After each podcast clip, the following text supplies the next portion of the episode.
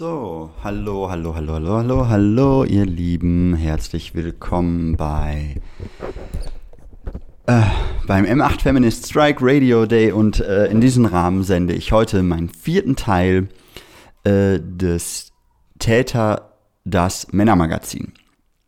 Das ist die vierte Sendung der Reihe. Ihr könnt euch die vorherigen Sendungen bei freiradios.net anhören.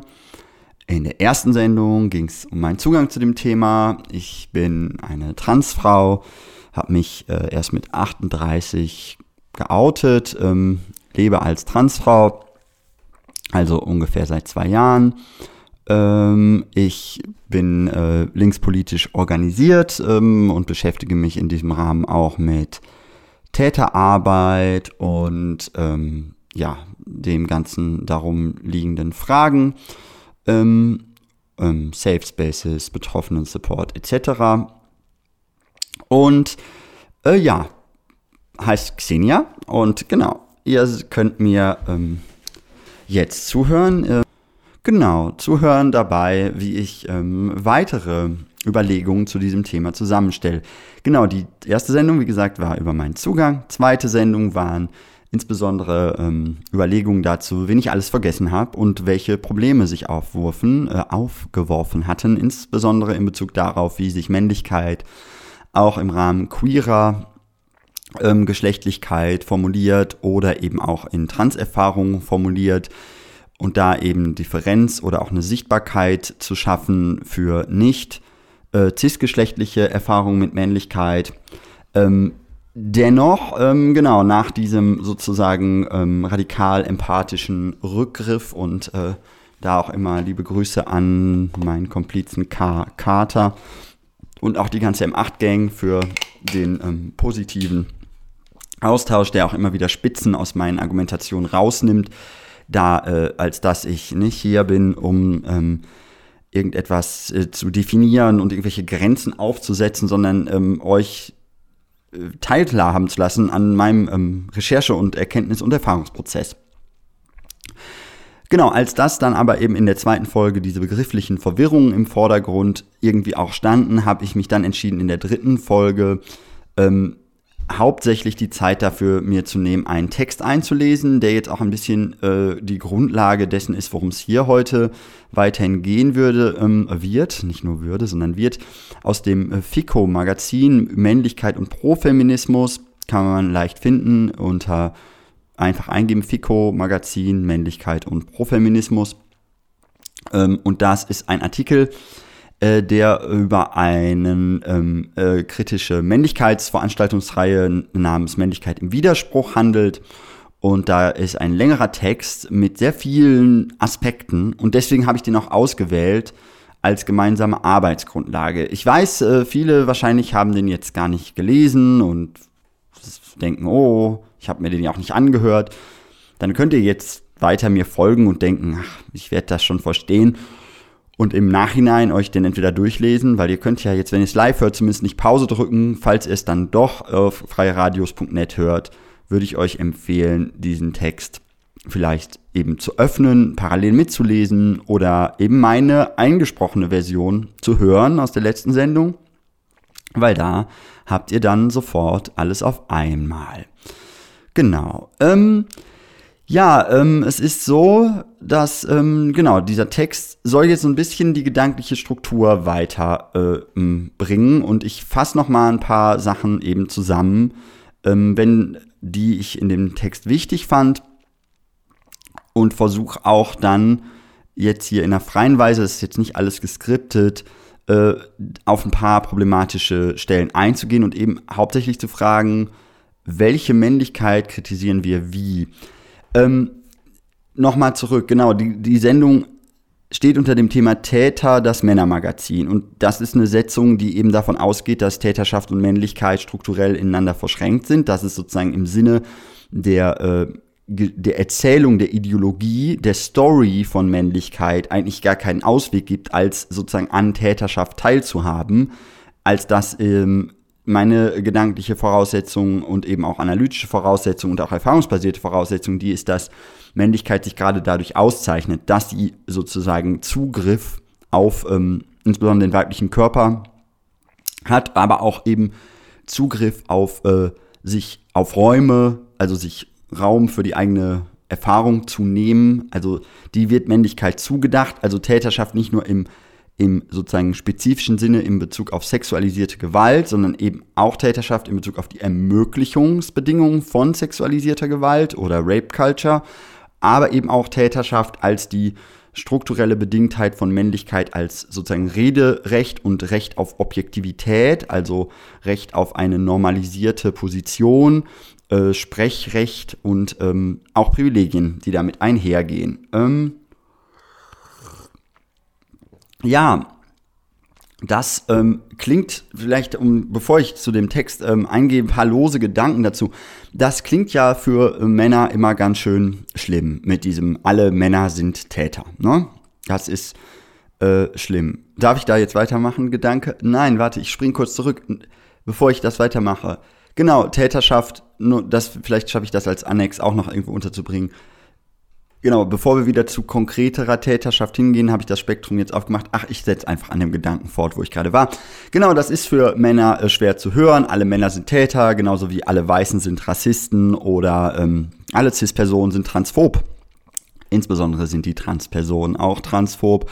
Und auch die Frauen ähm, haben internalisierte Männlichkeit, als dass sich eben in einer äh, auf Oppositionalität gegründeten binären Geschlechterordnung wenn weiblich nur das ist, was nicht männlich ist und umgekehrt eigentlich beide jeweiligen ähm, geschlechtlichen Individuierungen, äh, also Vergeschlechtlichungsprozesse auf diese Binarität angewiesen sind und auf diese eben auch biografisch sehr früh zugreifen können und müssen, wie ihr sicherlich gemerkt habt. Äh, habt äh, beginnt ja bei der, ähm, bei der Feststellung des Geschlechts des Kindes äh, schon im Mutterleib ähm, äh, festzustellen, ist es jetzt, was ist es jetzt, A oder B? Äh, die Einführung einer ähm, nicht einer diversen Geschlechtskategorie löst dieses Dilemma nur scheinbar, weil eben, ähm, wenn diese Kategorien einfach nebeneinander stehen, das zwar ein äh, sogenanntes Miteinander dieser ähm, ähm, Gedanken vielleicht ermöglicht, aber eben keine Gemeinsamkeit weil solange sozusagen die Differenz zwischen ähm, Transgeschlechtlichkeit und Cisgeschlechtlichkeit nicht auch innerhalb von Cis-Personen eingedacht wird, zum Beispiel, wird das sich nicht auflösen. Und genauso lässt sich eben auch die Differenz von Mann und Frau nicht dadurch ähm, aufheben, sozusagen welchem Typ ich mich jetzt zugehörig fühle. Die, der äh, entscheidende Unterschied ist allerdings, dass sich für äh, Männer ähm, die, also auch die, die sich als solche identifizieren, nicht zwangsläufig die Notwendigkeit ergibt, sich mit männlichkeitskritisch auseinanderzusetzen, als dass es eben oft nur darum geht, ein guter oder ein schlechter Mann zu sein. Das äh, trifft, wie gesagt, auch, und hier, äh, ich freue mich auf Kritik, komm, lass, ich lass meine Gedanken schweifen und denke auch hier werde ich sehr viel reproduzieren, was kritikwürdig ist. Ich freue mich auf eure scharfe Kritik, schickt die an xende at riser.net oder übers Freisenderkombinat oder sonst äh, findet ihr mich auch bei Insta unter äh, Xenia Ende. Könnt ihr mir überall schreiben und mir sagen, was ich alles vergessen, ausgelassen und zu schnell geschlussfolgert habe. Ähm, genau, ähm, es ist äh, nun mal so, dass äh, diese ähm, strukturelle Eingeschriebenheit ähm, eben alle betrifft und wir alle in diesem System leben. Ähm, binäre Geschlechterordnung ist eine lange äh, kulturelle Erzählung da äh, spielen auch, wie ähm, viele vielleicht auch wissen, auch äh, koloniale Erzählmuster eine Rolle, die Auslöschung anderer Geschlechtsvorstellungen, sozialer Geschlechter und so weiter. Ähm, das ist etwas, was eben auch zum Teil des Überlegenheitsmythos weißer Identität gehört, sich eben als ähm, klar äh, binärgeschlechtlich definieren zu können. Ähm, dennoch, genau, und genau die männliche Erzählung, ne, die Erzählung der bürgerlichen Männlichkeit ist eine ganz spezifische ähm, die eben sozusagen, wenn sie denn nicht politisch gemacht wird, erstmal eine Reproduktion von ähm, eigentlich all dem, was an der Normalität so schrecklich ist, bedeutet, also Staat, Kapital, Nation, Patriarchat etc. Und ähm, somit ist politische Männlichkeit sicherlich die, über die wir hier reden wollen, ähm, weil diese vorpolitische Männlichkeit, und das, ähm, ja, es bleibt hier nicht unerwähnt, auch vorpolitische Weiblichkeit, ähm, ist eine die sich, ähm, ja, nicht, also über die lässt sich jetzt hier nicht in solchen, sag ich mal, ähm, Diskursbeiträgen oder Sprachbeiträgen oder Kritikbeiträgen überhaupt sinnvoll diskutieren, als dass ähm, alltagssprachlich die Begriffe und Erfahrungen alle ineinander plumpsen und es dann einfach, ähm, ja, wie gesagt, nichts weiter bedeutet, äh, zum Beispiel zu sagen, wann ist der Mann ein Mann, weil was weiß der Alltagsmann über seine Männlichkeit? Einfach gar nichts. Und dementsprechend gehen auch die Bearbeitungen, zum Beispiel wenn man über toxische Männlichkeit redet, immer darum, sozusagen Männern gewisse Verhaltensweisen auszutreiben, um sie dann sozusagen zu reinigen von diesen ähm, falschen Männlichkeiten und äh, eben stereotypisierten patriarchalen Rollenmustern. Das löst aber nicht das Problem auf, dass weiterhin Männlichkeit als äh, Referenz für diese Person notwendig ist und insbesondere sich in verschärfenden Krisensituationen oder unter Druck sich dann eben doch Männlichkeit als Prinzip wieder entfalten kann. Zudem ist Männlichkeit ja auch eine Instanz, die eine Möglichkeit gibt, Reflexion erst gar nicht zuzulassen. Da spielt Krisenverweigerung eine Rolle. Also dieses über den Dingen stehen ist ein ganz wichtiger Aspekt. Ähm, vielleicht auch hier angemerkt, meine Erfahrungen mit Männlichkeit beziehen sich eben viel daraus, dass ich Männlichkeit als Coping-Strategie verwendet habe, eben über meine, ähm, sag ich mal, insbesondere seit der spät einsetzenden Pubertät, so bei mir mit 17, 18 eben dann längere Zeit eben, sag ich mal, Männlichkeit eben als etwas annehmen musste, was, wo ich sozusagen den Leuten das zugestehen musste, mir das zuzuschreiben, weil ich ja ähm, einen Penis hatte und äh, ich damals die Trennung von Anatomie und Geschlecht noch nicht kannte und nicht nachvollziehen konnte.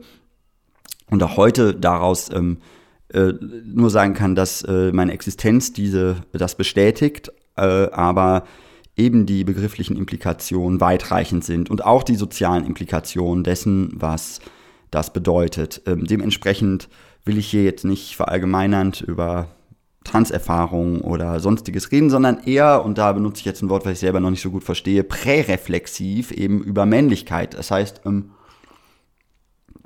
also Männlichkeit als etwas was da ist, ohne dass man darüber nachdenken muss, weil es sich eben einfach sozusagen habituell einschreibt und eben eine soziale Möglichkeitsstruktur darstellt, die eben Täterschaft impliziert als Möglichkeit des Zugriffs auf den weiblichen Körper und das ständig dementsprechend auch im, oder wie ich gerade schon erwähnt habe, als Möglichkeit des Raumnehmens, als Möglichkeit der Herrschaftsstrategie und wie ich gerade schon erwähnt habe, das einfache Nichtmachen davon, also ich bin der bessere Mann, also ich mache das ja nicht.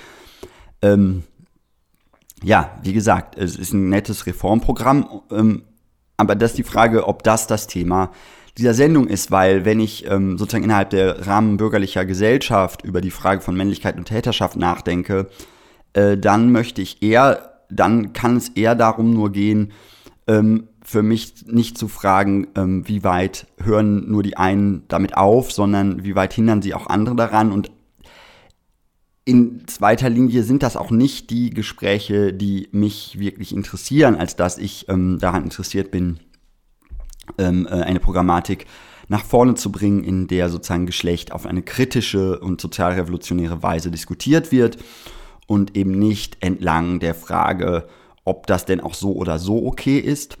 Das ist aber, wie gesagt, etwas, was nicht damit einhergehen sollte, dementsprechend Leute ihre Erfahrungen abzusprechen, um diese revolutionär umdeuten zu können und denen sozusagen ein revolutionäres Programm überzustülpen und zu sagen, ja, weil ihr zum Beispiel eine Trans-Erfahrung macht, seid ihr so oder so oder als Männer oder als Frauen seid ihr so oder so. Es ist alles eine politische Auseinandersetzung. Und auch da, wo eine politische Auseinandersetzung passiert ist, handelt es sich dabei nicht um etwas, was dann äh, vor sich hergetragen werden soll nach dem Motto, ich habe jetzt verstanden, was Männlichkeit ist, dann könnt ihr ja mal gucken, sondern die Frage ist eben, wie lässt sich das dann ähm, gemeinsam beziehungsweise in eine gemeinsame Erzählung einer Welt, in der wir leben wollen, eindenken, in der wir verschieden sein können, ohne Angst zu haben, dennoch die Differenzen durchgehend, dialektisch, reflektierend weiterbringen. Das äh, war wahrscheinlich schon viel, aber mir ist es auch immer äh, viel und ich hoffe, äh, dass ich hier, wie gesagt, ein paar Beiträge zum Thema Männlichkeitskritik leisten kann. Ähm, ja, wenn ich mich auf bürgerliche ähm, Männlichkeitsvorstellungen beziehe, dann äh, empfehle ich da Vorträge von Kim Poster, ähm, die man auch im Internet hören kann, wenn ich mich auf ähm, Kritik von insbesondere linker Männlichkeit beziehe, dann äh, sei hier, seien hier Texte zum, von Jeja Klein oder Wilke Schnibbe oder anderen ähm, vielfach erschienen in der AK ähm, ähm, erwähnt. Da könnt ihr sozusagen, wenn ihr denkt, wo kommen denn diese gedanklichen Voraussetzungen her, äh, könnt ihr da nachgucken. Ansonsten ähm, habe ich ähm, durchaus eine, eine queere Perspektive auf diese Themen, aber habe auch gleichzeitig eine materialistische Perspektive auf diese Themen. Ich habe eine intersektionale Perspektive auf die Themen und ich habe auch eine agitatorische Perspektive und eine praktische und sonstige. Insofern, auch wenn ich alles, was ich hier rede, wird nicht ähm, auch eine biografische äh, ich kann das jetzt nicht alles zusammenbringen. Und diese Sendung soll auf jeden Fall wieder eine sein, die ein bisschen mehr ähm, Spannung und Sprache in den Gegenstand bringt. Und es wird weiter eine fortgesetzte Recherche brauchen, um überhaupt herauszufinden, was bedeutet das ähm, und wie kann äh, vielleicht so ein Beitrag, den ich hier leiste, auch Männern, also oder auch allen, die auf Männlichkeit zugreifen, helfen, sich damit politisch auseinanderzusetzen. Ähm, wie, wie gesagt, äh, einfach nur festzustellen, wie schrecklich in Anführungszeichen Männer sind, ist etwas, mit dem ich nicht so, ja, wie soll ich sagen, nicht so glücklich bin. Es ist ähm, äh, für mich als Transfrau geradezu erstaunlich, mich in äh, Kontexten mit meinen Cis-Freundinnen zu sehen und festzustellen, wie sehr sozusagen Männerhass, Männerangst und äh, Männerabscheu äh, gleichzeitig äh, total ähm, normalisiert ist. Also bei ganz vielen ganz klar ist, dass zum Beispiel, wenn Männer im Raum sind, äh, schon gar keine Lust mehr besteht zu reden oder auf Männer so und so reagiert wird oder Männer halt so und so sind. Und ähm, trotzdem andererseits eben dann ähm, gleichzeitig auch Beziehungen zu Männern geführt werden. Also ähm, genau, das, das, wirkt alles sehr widersprüchlich auf mich und da nie äh, keine Person auf die Auflösung zielt, na ja, deswegen entscheiden wir uns für politische, ähm, äh, politisches Lesbentum und ähm, mm, lassen das mit den Männern einfach gut sein.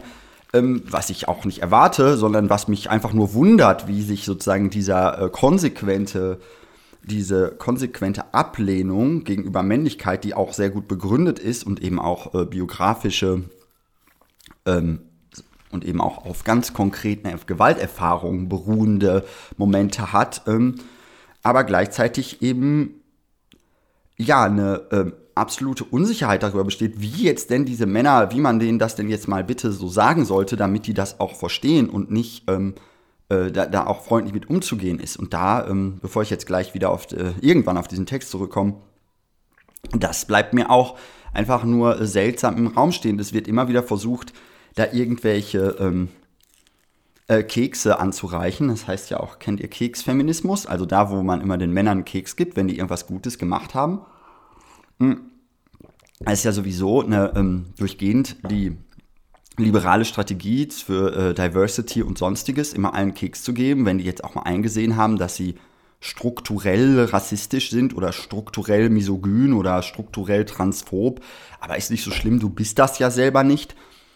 Ähm, da äh, ich, kann ich nur anmerken, dass ich mit meinem eigenen begrifflichen Instrumentarium da überhaupt nicht hinkomme, weil ich sowohl ontologisch als auch erkenntniskritisch nicht zu der Auffassung kommen kann, dass Strukturen etwas außerhalb des sogenannten Subjekts liegendes sind und dementsprechend ich sagen kann, ich bin strukturell irgendwas, aber ich bin das nicht. Also entweder bin ich konsequent nicht identisch mit der Sprache oder ich bin konsequent sozusagen denke in Sprache mich selbst und dementsprechend ist es, macht es keinen Unterschied, ob ich transphob, ob ich jetzt internalisiert transphob bin oder externalisiert transphob oder ob ich trans oder ob das strukturell ist oder ob ich das aktiv tue. Der Unterschied ist für mich eine, oft eher eine Frage der Situation und der sozialen Kontexte und der Erwartungen und der Applauskulissen, die mich umgeben, wie weit ich das dann ausspiele. Ähm, genau, sicherlich lassen sich für alle Leute Situationen finden, in denen sich gewisse strukturelle ähm, Herrschaftsmechanismen nicht mehr lohnen und die deswegen nicht mehr stattfinden. Das ist auch wunderbar. Ich bin auch durchaus gewillt daran, ähm, daran mitzuarbeiten, Gesellschaften zu äh, bauen, in denen das nicht vorkommt. Noch viel interessierter bin ich allerdings daran einzusehen, dass diese Form von ähm, Selbstimmunisierung gegenüber Kritik, die sich immer wieder sozusagen seine eigene bürgerlichen Subjektivitätsplattform versichern muss, um dann zu sagen, aber ja, ich habe das, ich habe das. Ich kann mit bürgerlicher Subjektivität äh, nichts anfangen. Ähm, ich kann sie eben als Ideologie begreifen. Ich sehe aber auch nicht ähm, den Sinn darin, ein einheitliches Selbstkonzept in dem Sinne zu schaffen, in dem Dinge subjektiviert und andere objektiviert werden müssen, sondern ich äh, sehe ähm, die Unentschiedenheit und nicht Vereindeutigung und eben das Nicht-Identisch-Sein weder mit der einen noch der anderen Seite der sogenannten Medaille als äh, Voraussetzung. Dass ich sehe äh, da ähm, prozessuale transformatorische Prozesse und ähm, Emanzipation wird dazu, oder äh, emanzipatorische, transformatorische Politik wird dazu revolutionärer Politik, wo sich die angesprochene äh, Hegemonialität dagegen versperrt. Also Transformation ist die Perspektive, Revolution ist immer ein Ergebnis von äh, mangelnder Bereitschaft, sich damit ähm, darauf einzugehen. Und äh, deswegen geht es für mich aber erstmal darum, sich mit einem revolutionären Versprechen ähm, zu organisieren und dann zu sehen, wie das so läuft. Ähm, nun gut, also, wie erklären wir jetzt den Männern, was sie da machen sollen? Ähm, ich merke schon, ich muss nicht so viel auf den Text eingehen, damit, äh, wenn ihr den also nicht gelesen habt, ist nicht ganz so schlimm, ähm, sondern ähm, ich kann den auch einfach so weiter ähm, im Hintergrund lassen. Ähm, es geht aber in dem Text eigentlich, um nochmal zusammenzufassen, ganz schnell. Es geht eben darum, da ist ein Männercafé, ne, da treffen sich die Männers und die sollen dann ein bisschen darüber nachdenken, was das so ist mit dem Männersein und ja, und im Ergebnis äh, läuft da irgendwie nicht viel. Ähm, die Autoren, AutorInnen des Textes, in dem Fall auf jeden Fall Autoren des Textes, äh, sind eigentlich ganz, ähm, naja, wie soll ich sagen, niedergeschlagen, entsetzt oder sprechen halt vom Scheitern dieses Versuchs, ähm, Männlichkeit äh, kritisch sichtbar zu machen. Die Männer kommen also in dieses Café, äh, reden ein bisschen über ihre Erfahrungen und ja, da organisiert sich auch niemand politisch oder äh, versucht das irgendwie systematisch oder feministisch zu begreifen, genau, sondern macht es einfach irgendwie so mit Alltagsverstand und irgendwie, ja, mal gucken. Ja, ja, äh, so, das ist ja eben das Dilemma. Ne? Also für Männer besteht kein Anlass, sich mit Feminismus auseinanderzusetzen, weil es eben mh, hm, keine permanente Diskriminierungserfahrung gibt, hm. keine Erfahrung mit ähm, Alltagsmisogynie, Alltagssexismus und auch sonstigen ähm, random, äh, äh, immer wieder überall stattfindenden Zusammenhängen, in denen eben Täterschaft mit ja, wahrgenommen, hingenommen wird. Was sozusagen, ja, wie gesagt, einfach erstmal die Normalgesellschaft ist. Ähm, dass sozusagen das total in Ordnung ist, dass man zum Beispiel auch als sich moralisch einwandfrei empfindender Mann mit anderen Männern rumsitzt, die dann eben objektivierend über Frauen sprechen oder das auch eben in Pickup-Nummern sozusagen in die Tat umsetzen. Das ist eigentlich was ganz Normales und gerade das ist das Grauenhafte oder der, das Unheimliche und Unbehagliche, was ich äh, habe, wenn ich auf meine männlichen Coping-Strategien zurückgucke, wie weit eben dieser Objektanspruch äh, psychologische Strukturen erzeugt, die ja, ich sag jetzt mal ganz ehrlich, an gewissen Stellen den Eindruck mir auch verliehen haben, an sich könnte ich mir aus dieser Position alles erlauben, äh, weil ähm, es ist sozusagen, es gibt, ist keine Sanktion in Sicht. Es gibt keine feministische Organisationsform oder auch keine feministische Struktur, die meinen sozusagen beliebigen Umgang damit in irgendwie in Frage stellen können. Es ist eigentlich alles ähm, zum Besten.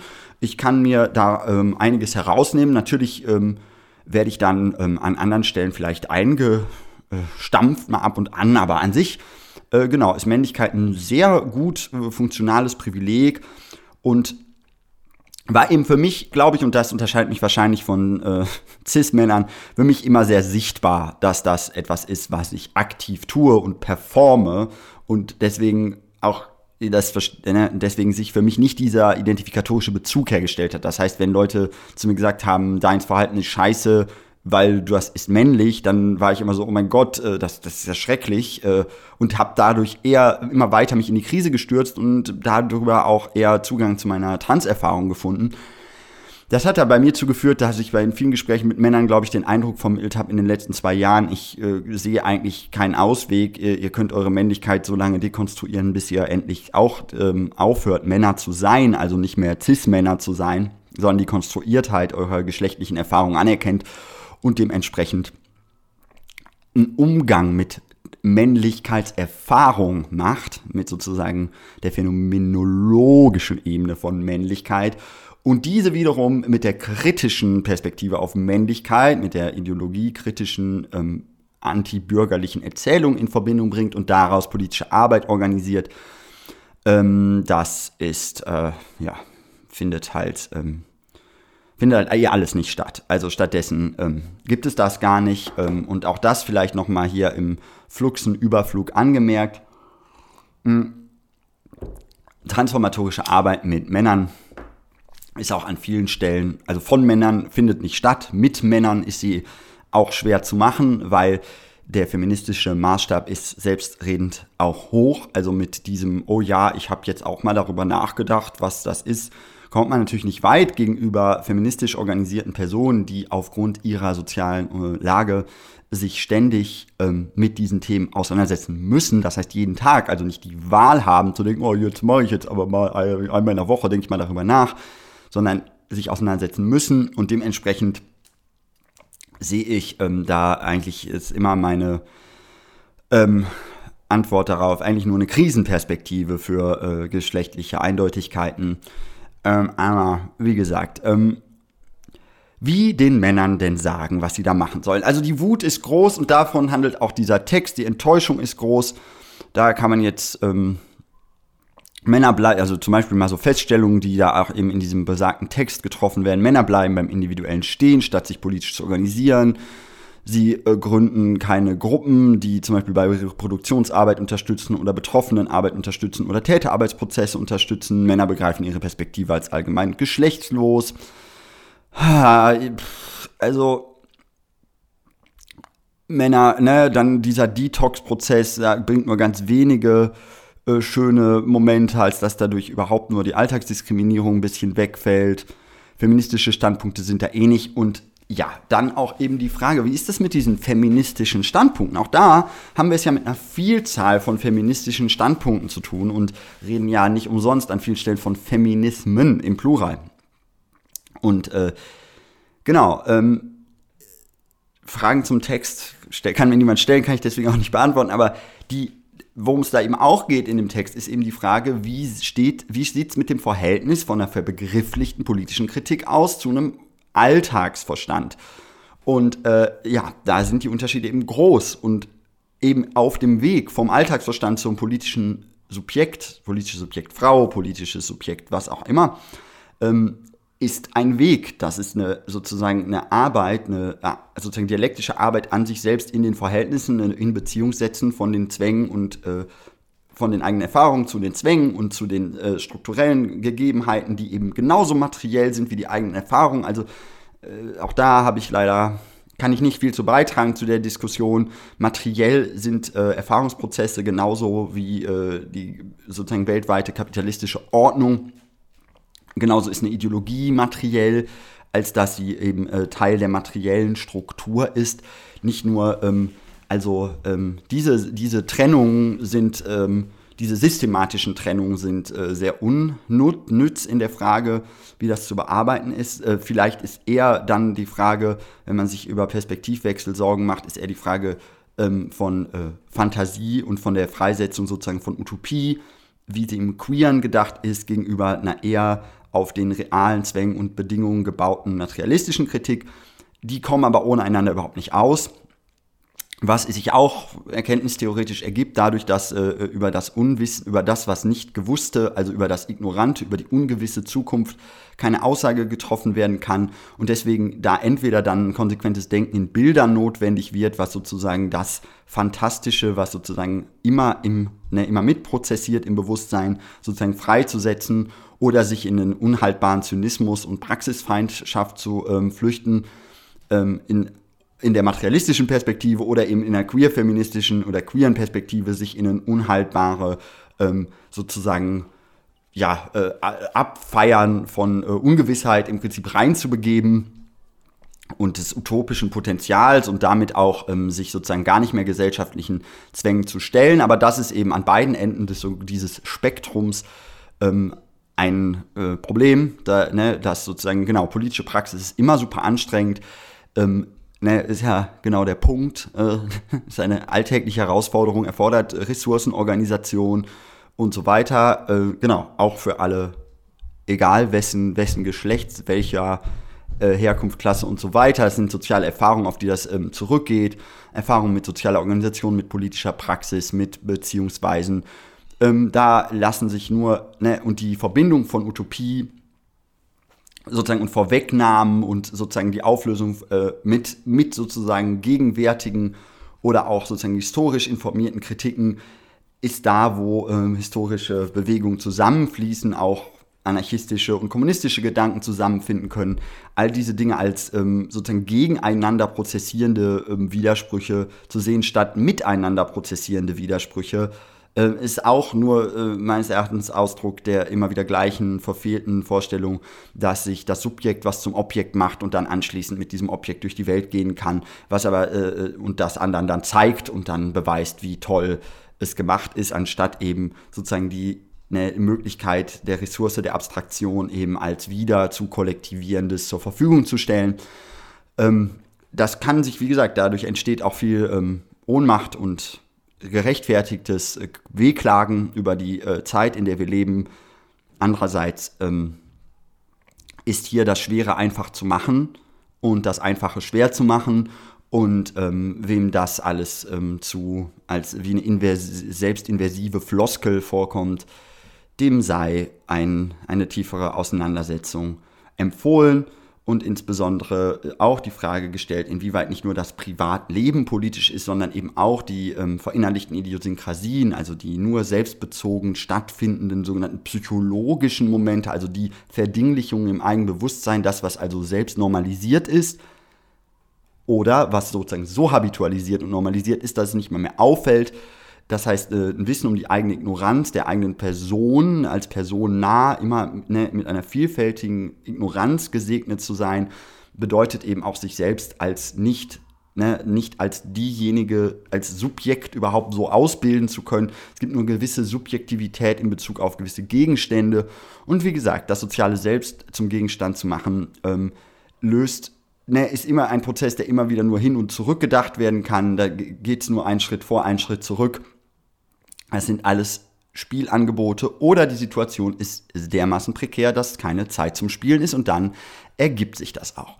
So, ähm, insofern immer noch die entscheidende Frage nach diesem kleinen Ausflug, wie jetzt den Männern erklären, dass Männer einfach scheiße sind. So, ähm, das ist natürlich ganz schwierig, hm, weil, ähm, ja, was soll man da machen, ne? Das ist ja für viele ganz wichtig, ne? Ist ja nicht viel da ne, wir leben, also es geht natürlich ne, hier immer ganz zentriert auf die gesellschaftliche Formation, in der wir hier gerade sind, also ich hier auch insbesondere bin, also ne, Deutschland äh, 2021 mitten in der Corona-Zeit auch vielleicht noch, obwohl das jetzt für meine Überlegung nicht so eine große Rolle spielt.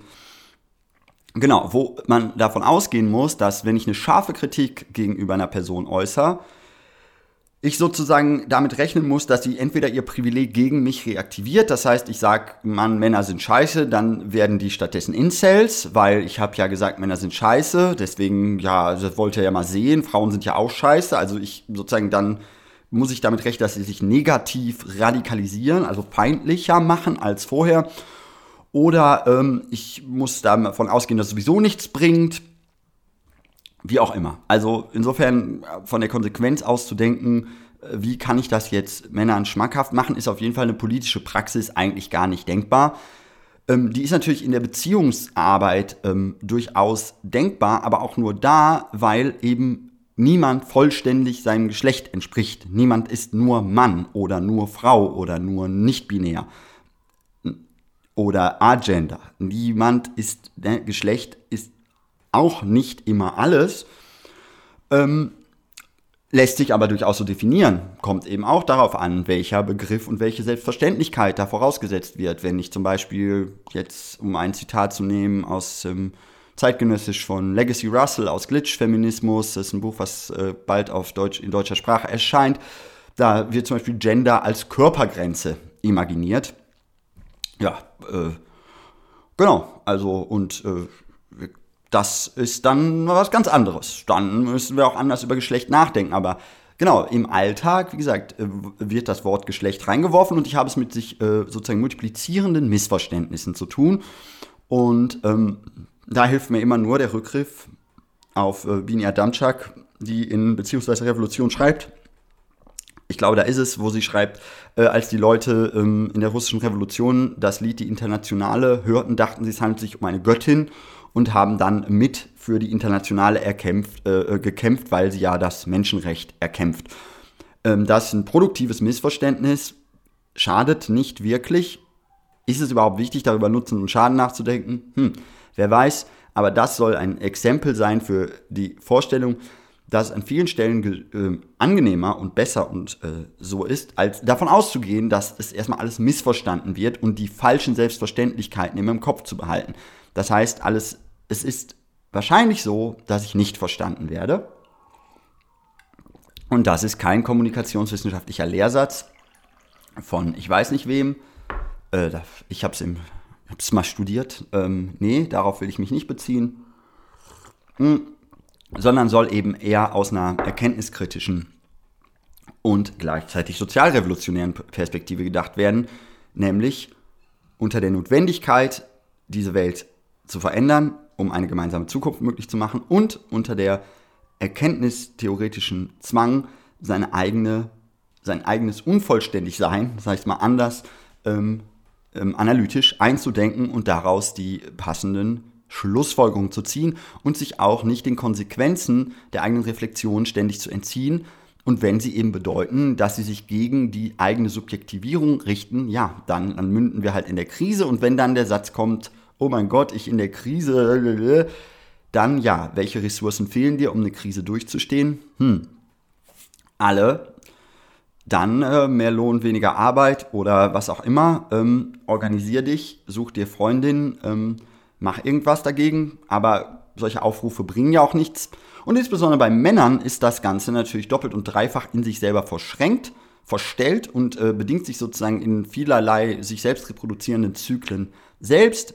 Ne, erst ähm, bedingt Männlichkeit, dass sozusagen der Aufbau von sozusagen intimen, freundschaftlichen Beziehungen erschwert wird. Ne, insbesondere auch zu Frauen, die ähm, dann ja immer nur als Objekt gedacht werden können. Zu Männern äh, ist außer Kumpanei und Kollegenschaft nichts möglich. Mit der ganzen Homofeindlichkeit ist das sowieso in Intimität dann schwierig. Ähm, nochmal hier, ne, genau, wenn ich Homosexualität sage, hier auch nochmal hingewiesen darauf, dass eben in queeren Zusammenhängen und auch in Trans-Zusammenhängen eine andere Notwendigkeit besteht, über Männlichkeit zu reflektieren, weil eben dort Ausschlüsse aus Männlichkeit erfahren werden. In welcher Konsequenz die dann erfolgen müssen, ist wiederum eine völlig unterschiedliche äh, Frage, aber dennoch kann ich, würde ich pauschal behaupten, auch aus meiner Erfahrung und aus dem, wie ich auch äh, Kritiken im Internet zu diesem Thema lese und aus äh, anderen Quellen, nicht nur das Internet, das Internet, in dem übrigens auch alle Fachpublikationen sind. Also was genau ist das für eine Quelle? Das Internet. Ähm, ja, ähm, sollte das jetzt meinen Autoritätsgrad hier als Referierende unterstützen? Ich weiß nicht. Ähm, genau, ähm, da sind Auseinandersetzungen da. Ähm, wohin die führen, sei dahingestellt. Und äh, wohin sozusagen diese Kritik führen soll, die ich hier anbringen will, sei auch dahingestellt und ich stelle sie jetzt dahin, nämlich dahin, dass sich Männer politisch, feministisch organisieren. Nicht feministisch rumlabern, nicht pro-feministische Sprüche klopfen und auch nicht versuchen, irgendwie was auch immer, äh, den Diskurs zu gewinnen, sondern sich eine eigene feministische Position bilden. Ja, und wenn das bedeutet, dass dazu eine äh, Reflexion über die eigene Vergeschlechtlichung gehört, tja, dann ist es eben doppelte Arbeit und ja, was ein Pech. Ähm, die Leute, die nicht normal objektiv waren, äh, die haben das die ganze Zeit schon machen müssen. Oh, ihr Arm, es tut mir so leid. Deswegen, mein Mitleid ist begrenzt und wie ich schon sagen wollte, ist eben, sind aber die Mechanismen, und das ist natürlich in der privaten Praxis schwer durchzuhalten, sehr, sehr schwer zu ertragen, weil natürlich eine Kritik in so einer äh, Gesellschaft, wenn ich jetzt zum Beispiel jemandem sage, äh, du bist scheiße als Mann und der hat aber nicht viele so Identitätsmarker, außer vielleicht den und dann äh, wird das so in Frage gestellt, dann kann so eine Krise natürlich ins Bodenlose führen. Ne? Und das äh, führt dann Ne, dann fehlen auch die Strategien, mit Krisengeschehen umzugehen. Das ist das, was ich mit dieser selbstverschränkenden Multiplikation der Probleme in Männlichkeit meine. Es fehlt also die emotionale Kompetenz, mit Krise umzugehen. Es fehlt auch die Kompetenz, Hilfe anzunehmen. Es fehlt eben, es fehlen die solidarischen freundschaftlichen Strukturen, um sich Support zu holen. Es fehlt überhaupt eine positive Belegung weiblicher Eigenschaften, also Schwäche, Abhängigkeit und so weiter. Also das ist ja alles abgewertet, weil die Misogynie auch Teil der männlichen Konstruktion ist. Dann gibt es eben auch die Möglichkeit, dass das eben auch zum Beispiel in einer Partnerschaft oder so auch noch von der Frau in der Beziehung, also von der weiblich gelesen oder kodierten Seite verstärkt wird oder sogar angefordert wird, dass da männliches Verhalten an Tag gebracht wird, eben auch von anderen Männern das an Tag gebracht wird, dann wiederum eine eigene Auseinandersetzung damit bedeutet, dass man möglicherweise mit den eigenen Zusammenhängen äh, kritisch ins Gespräch gehen muss, also alte Freundinnenschaften äh, vielleicht hinterfragen oder gar kündigen muss ja, es fühlt sich jetzt schon alles ganz schön sektenmäßig an, ne? da muss man sein ganzes Umfeld hinter sich lassen. Ja, vielleicht, wenn man nur die Freunde hat, die man vorher aus der Schule kannte oder zufällig irgendwo getroffen hat und irgendwo Bindungen aufbauen konnte, ist das natürlich eine sehr große und weitläufiges Krisengeschehen. Und dafür reichen vielleicht nicht mal zwei Jahre Burnout oder ein halbes Jahr Depression. Und insbesondere sollte sich sowieso keine Depression daraus ergeben, dass wir alle in einer schlechten Gesellschaft schlecht sind. Das sollte niemanden schlecht fühlen lassen. Und sollte auch niemanden groß fühlen lassen und sollte auch niemandem das denken, ja, damit kann ich mich jetzt äh, irgendwie edgy-mäßig cool fühlen. Alle diese Versuche, das für sich jeweilig zu vereinseitigen und daraus wieder eine Identitätsstruktur herbeizuführen, sind zum Scheitern verurteilt. Identitätsmarker sind politische Möglichkeiten, kulturelle Erzählungen gegeneinander zu stellen, ideologische Erzählungen ineinander zu verkanten und aufzusprengen. Dafür eignen sich Identitätsmarker als ontologische Eigenschaften, eignen sich feste Begriffe nicht.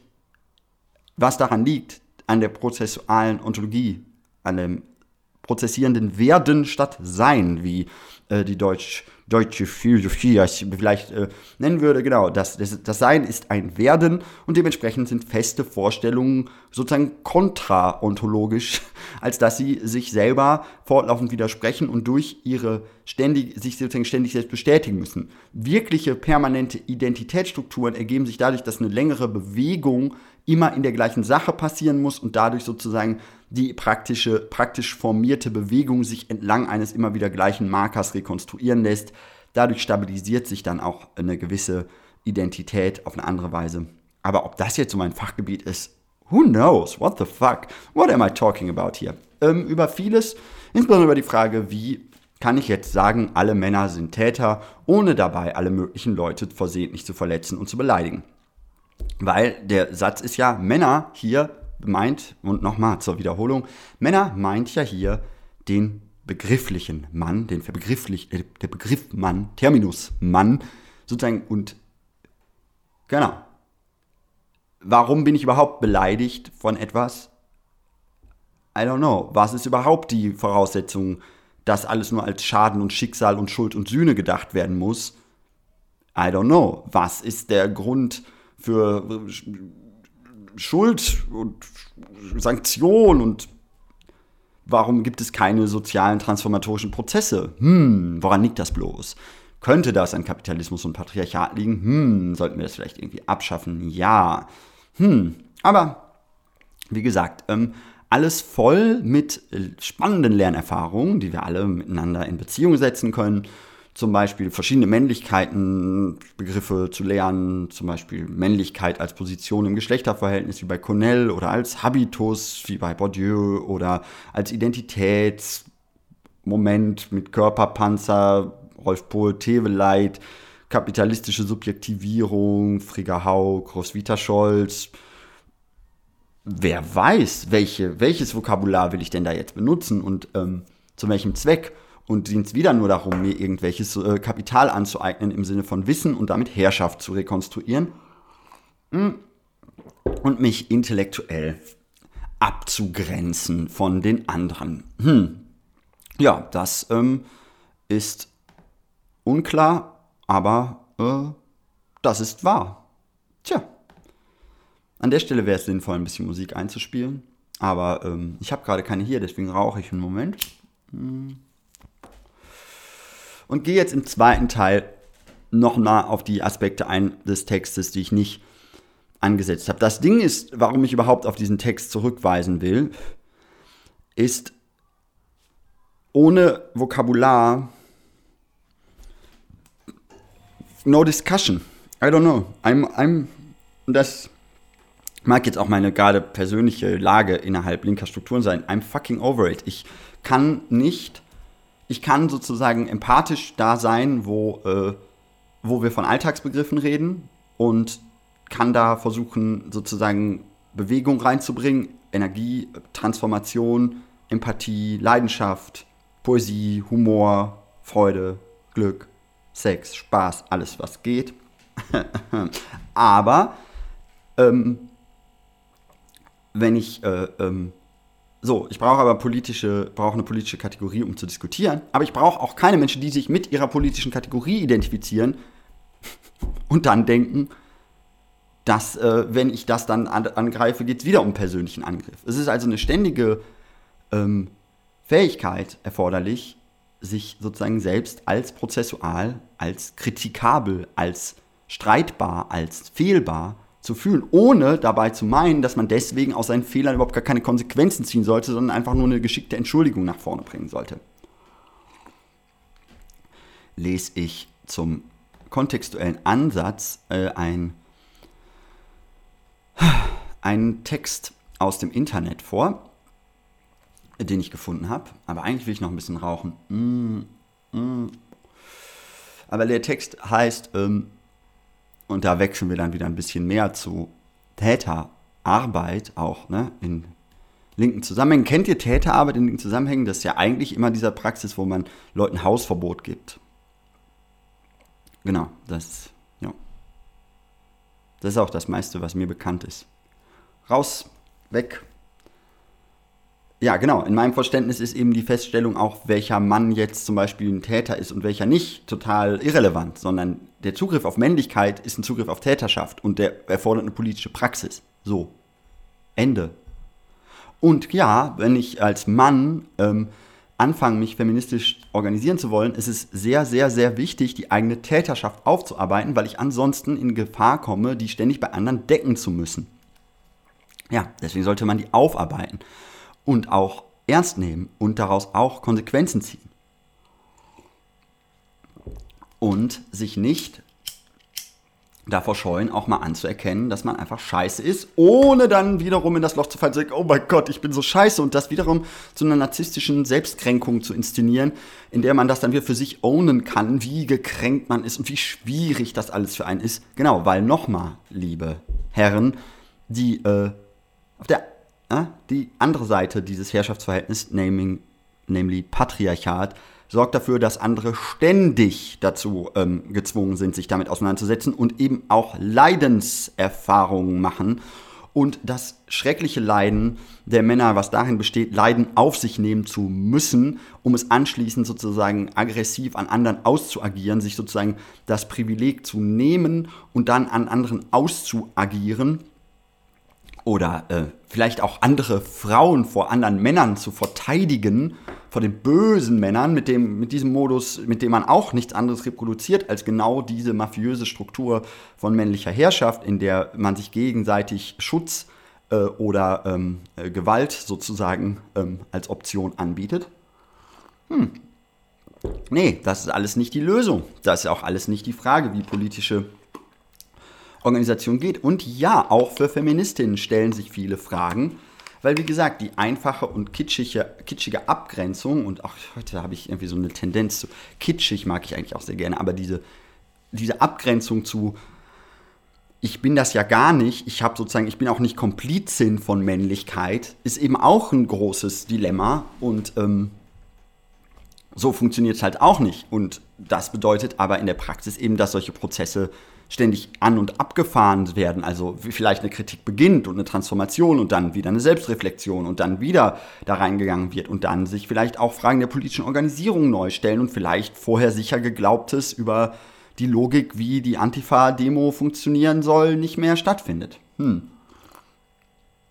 Wie gesagt, ich rede immer noch nicht von normalisierter Männlichkeit, weil ich kann mich in der nicht äh, möchte mich in der nicht äh, aufhalten. Ähm, der, ähm, also wer äh, eh gar kein Verständnis dafür hat und ähm, da äh, kann ich, also wie gesagt, über den Mainstream, äh, Mainstream-Maskulinität, äh, genau, kann ich jetzt nur sagen, ja, schön, dass ein paar ein bisschen softer sind, ne? Und das nicht machen. Das ist gut. Und auch mal sich einmischen, ne? Das ist schon, das ist schon richtig cool. Und wie gesagt, ich will nicht verhehlen, dass eben auch außerhalb linker Organisationen ganz klare antipatriarchale Praxis stattfinden kann die auch eben ganz aus ganz klaren Alltagserfahrungen stattfinden kann und auch biografisch individuell eben auch bei Männern stattfinden kann. Und ich will auch nicht ausschließen, dass sozusagen innerhalb von profeministischer männlicher Praxis Momente entstehen, in denen, so, sage ich mal, sozusagen über die Kritik an Männlichkeit auch die sozusagen, die, dass die so unsystematisch und apologetisch stattfindet, dass damit sozusagen ganze Eigenschaften der eigenen also ganze Momente der eigenen Welt weggedacht werden, also sozusagen im Sinne von einer Pauschalentschuldigung für sich selbst, man sich dann selbst sozusagen geradezu als entwicklungsunfähig wegdegradiert, das kann auch passieren. Und auch, dass das ableistische Voraussetzungen hat, also ne, und klassenbezogene Voraussetzungen und alle, also alles ist Teil dieses intersektionalen Dilemmas. Und eben da, wo ein intersektionales Dilemma besteht, gibt es keine, wird es nicht darum gehen, eine Lösung zu finden. Weil wenn es darum geht, Entscheidungen treffen zu müssen, dann werden die sich schon aufdrängen. Keine Sorge. Ansonsten, ja, weiß ich auch nicht, braucht niemand nett sein, sondern ähm, aber eben auch ne, direkt in den konkreten Beziehungen. Also ne, es ist auch eben äh, eine andere Tätigkeit sozusagen in sozusagen mediierten Beziehungen, ne, wie beispielsweise in Chatforen oder Online-Treffs sozusagen Kritik zu äußern oder eben die nur, also was ich nicht schlecht reden will, aber nur in Safe Spaces zu artikulieren, um dann anschließend sozusagen sich gegenüber dem realen Feind sozusagen derart ohnmächtig zu fühlen, dass man eigentlich gar nichts mehr ansprechen kann. Nee, es äh, ist ein sehr komplexer Prozess mit vieler Wechselseitigkeit und zudem ist es ein Prozess, der ja neu aufgerollt werden muss. Ähm, wie auch in dem äh, Artikel ähm, angekündigt. Entschuldigung, Entschuldigung, ich trinke hier lecker Kaffee und das ist alles ganz wunderbar bei mir. Einen sehr schönen Nachmittag hier bei diesen schweren Themen. Das sind auch immer Fluchtstrategien, ne? sich nicht ja, darauf so sehr einzulassen, indem ich es ein bisschen lustiger nehme. Aber genau in den 80er Jahren gab es ja durchaus schon mal Männergruppen und ähm, äh, da sind, das ist ein bisschen ein feministischer Treppenwitz zum großen Teil wie eben die Selbstbeschäftigung von Männern eben nicht in feministischer Praxis mündet, sondern in Männerrechtspraxis. Ne? Also, genau, weil diese, diese Widersprüchlichkeiten, die ich gerade benannt habe, das, das, dauert ja alles viel zu lange. Ne? Da will man Ergebnisse sehen. So ist das in der produktionsorientierten äh, Warenwirtschaft. Da will man Ergebnisse sehen und da muss auch direkt mal klar sein, wo jetzt die Definitionen hingehen. Was kann ich da machen? Habe ich das jetzt gemacht? Habe ich das geleistet? Kriege ich dafür ein Zertifikat? Ähm, und wie gesagt, für viele Männer das ja sehr angenehm ist, wenn sie eben nicht in die Situation geraten, sozusagen öffentlich als Täter benannt zu werden, sondern einfach nur Privattäter zu sein, was eben der Normalfall ist. So, ne? Also präreflexiv, also die Voraussetzung, der Zugriff auf Männlichkeit selbst. Und das ist eben auch durchaus möglich, ohne dass ich mich selbst männlich identifiziere. Ne? Also ich kann ja trotzdem Zugang auf Männlichkeit haben, auch sei es nur performativ. Darüber lässt sich nachdenken. Vielleicht ist das heute wieder der Tag der Überspitzung. Und wie gesagt, ich freue mich über Kritiken. Schickt mir eure Kritiken an xende at riser.net. Ähm, widersprecht und äh, fahrt mir in die Kandare und sagt, äh, das geht gar nicht, Xenia. Was soll das? Was hast du hier schon wieder alles zugespitzt und wie schnell bist du über die Argumente galoppiert? Oder stellt mir Fragen, worüber ich in Zukunft reden soll. Ähm, ich bin total interessiert. Hm. Ich bin auf jeden Fall froh, wenn ihr noch äh, zuhört und lese dann jetzt einen Text, der heißt ähm, Every Single Public Mail Apology. Das ist von Twitter, dem Kanal der Kommunikationsverkürzung. Das soll sozusagen ein Entschuldigungsschreiben von einem Mann sein in Bezug auf seine eigene Täterschaft. Und das äh, lese ich jetzt vor auf Englisch. Ich versuche es einfach danach direkt auf Deutsch zu übersetzen. Hey everybody. Humble statement of confession to alleged wrongdoing. Immediate reiteration that from my perspective I was not doing anything wrong in that moment, but it's come to my attention that in fact my action, actions may have caused harm. Also, jede öffentliche männliche Entschuldigung. Hallo alle. Na, hier folgt das demütige Statement über ähm, die Zugabe, also ich gebe, also Humble Statement of Confession to Alleged Wrongdoing, eine demütige Stellungnahme der, des Zugebens, ähm, des Gestehens, des ähm, Alleged, also ähm, wie heißt das, äh, wie heißt das äh, juristisch, ähm, ähm, ähm, wenn man noch nicht verurteilt ist, ne? Äh, alleged, alleged, der, oh, es tut mir leid, ich guck's nach. Ich, manchmal, manchmal fehlen einem die Worte. Warte, da ist es gleich. Angeblich, äh, vorgeblich, ja, ist das das Wort, was ich meine? Ähm, ich bin mir nicht ganz sicher. Ich fühle mich damit nicht wohl. Warte, warte. Mutmaßlich, vermeintlich. Ja, ja, vermeintlich. Ähm, genau. Ähm, also nochmal. Hallo alle zusammen. Äh, hier kommt mein, äh, mein demütige Stellungnahme äh, des Gestehens meines äh, sozusagen der, des scheinbaren Falsch, meines Falschmachens. Äh, jetzt kommt meine, ich lese einfach, ich mache es auf Deutsch weiter. Ähm, jetzt kommt meine sofortige Wiederholung, dass ich von meiner Perspektive nichts falsch gemacht hat, aber ich trotzdem gemerkt habe, dass meine Aktionen Schaden zugefügt haben. Auf Englisch, immediate reiteration that from my perspective I was not doing anything wrong in that moment, but it's come to my attention that in fact my actions may have caused harm. Es ist verrückt, dass ich im Besonderen so einen Fehler in ein Urteil, in meinem Urteil machen konnte, vorausgesetzt dem, dem Wissen, was ich weiß, was für eine gute Person ich bin. English, it's crazy that it's crazy that I that I in particular would have made such an error in judgment, given what a good person I know myself to be. Äh, diese Handlungen, die ich unternommen habe, auch wiederholt, sind repräsentieren nicht den vollständig schuldfreien Mann, den ich so krampfhaft versuche zu verkörpern.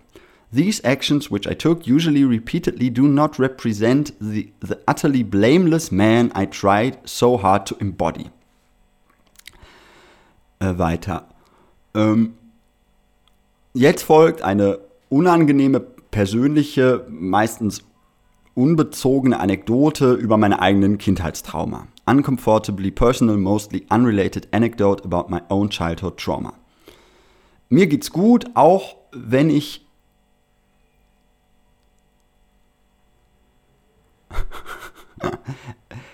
also ich mach's auf Englisch einmal kurz. I'm doing okay, even though this true accusation about my knowingly chosen, be chosen behavior has triggered those painful memories.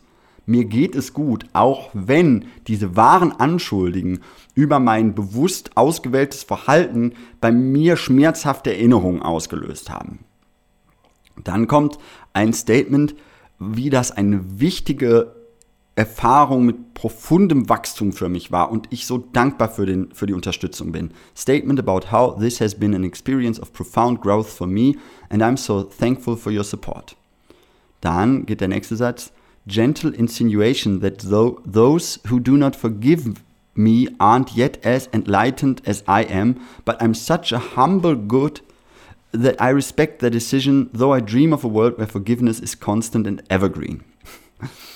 Also, jetzt kommt eine Insinuation, ist so eine äh, unter hier an, also ich suggeriere das. Also äh, weiche Suggestion, dass die, die mir nicht vergeben, sind noch nicht so erleuchtet sind wie ich, aber ich bin so demütig und gut, dass ich deren Entscheidung respektiere, auch wenn ich von einer Welt träume, in der, in der Vergebung konstant und immer schön ist.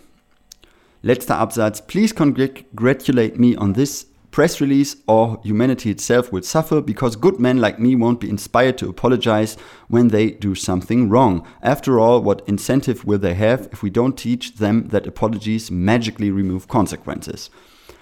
Bitte äh, beklatscht mich für diese äh, Presse, für diese Pressemitteilung oder die Menschheit selbst wird leiden, weil gute Männer wie ich werden sich nicht mehr inspiriert fühlen, sich zu entschuldigen, wenn sie etwas falsch machen. Was, äh, welchen Antrieb sollen sie denn haben, wenn wir ihnen nicht beibringen, dass Entschuldigung alle Konsequenzen auflöst? Ja, äh, das war's auch. Die Stunde ist voll. Danke, ich war Xenia Ende. Schreibt mir. Tschüss.